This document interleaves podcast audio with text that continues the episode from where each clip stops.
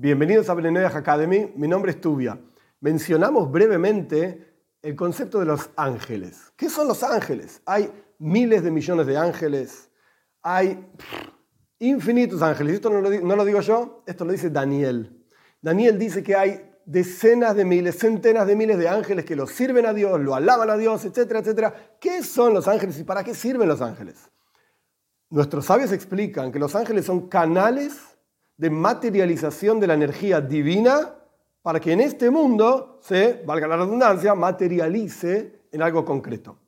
¿Qué quiere decir esto? Dios es la fuente de las bendiciones.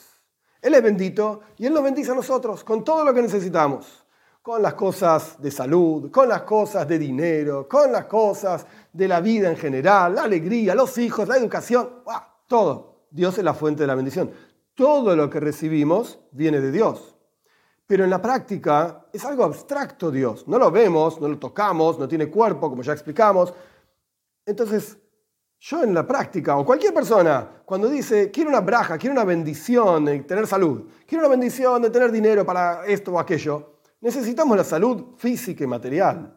Necesitamos el dinero físico y material. Entonces, ¿de qué me sirve que Dios es muy, muy grande y muy bendito y qué sé yo, y la fuente de las bendiciones? ¿Cómo se materializa eso aquí abajo para que yo, que vivo aquí abajo, no ahí arriba y abstracto, tenga mi bendición que necesito, este canal, este pasaje entre lo espiritual y lo material, lo hacen los ángeles. Es como si fuese un tubo. Un tubo lleva y proyecta agua de un extremo del tubo al otro extremo del tubo. Pero el tubo no decide si pasa agua o no pasa agua. El tubo lo único que hace es deja pasar el agua, porque el agua circula por su interior. El que pone de un lado el agua es el que decide, doy agua o no pongo agua, o etc. Y del otro lado sale el agua, porque sale el agua. El tubo está abierto. El tubo no decide si cierra la canilla o no. De la misma manera los ángeles. Una persona que reza a un ángel, una persona que pide a un ángel, una persona que agradece a un ángel, eso se llama idolatría.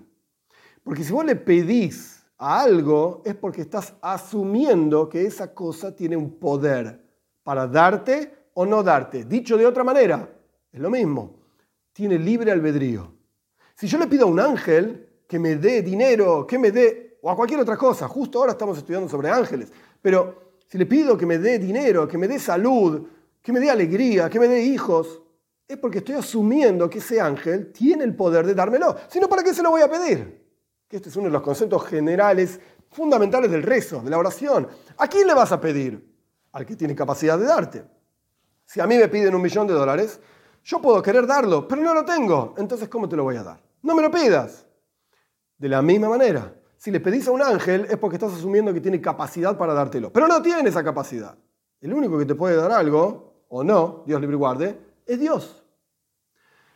Entonces, aquella persona que le reza a un ángel, aquella persona que le pide a un ángel, aquella persona que le agradece a un ángel, está extremadamente equivocado y está haciendo idolatría, literalmente asumiendo que el ángel tiene libre albedrío, puede elegir darte o no darte. Acá el único que elige, acá el único que da o no, Dios libre guarde, es Dios. Pero este es el concepto básico de qué significan los ángeles. Son mandados, son enviados de hecho, en hebreo se dice malohim, que significa enviados, como shluchim, como quien tiene una misión determinada en el mundo para materializar todo aquello que es espiritual, que trae Dios, que nos da Dios, en este mundo de manera tal que sea algo concreto que nosotros podamos utilizar. No hay que rezarle ángeles, no hay que rezarle imágenes, no hay que considerarlos como algo importante para nada, en absoluto. Son como un tubo, como un caño que no decide absolutamente nada y por lo tanto no corresponde ni pedirles ni agradecerles tampoco.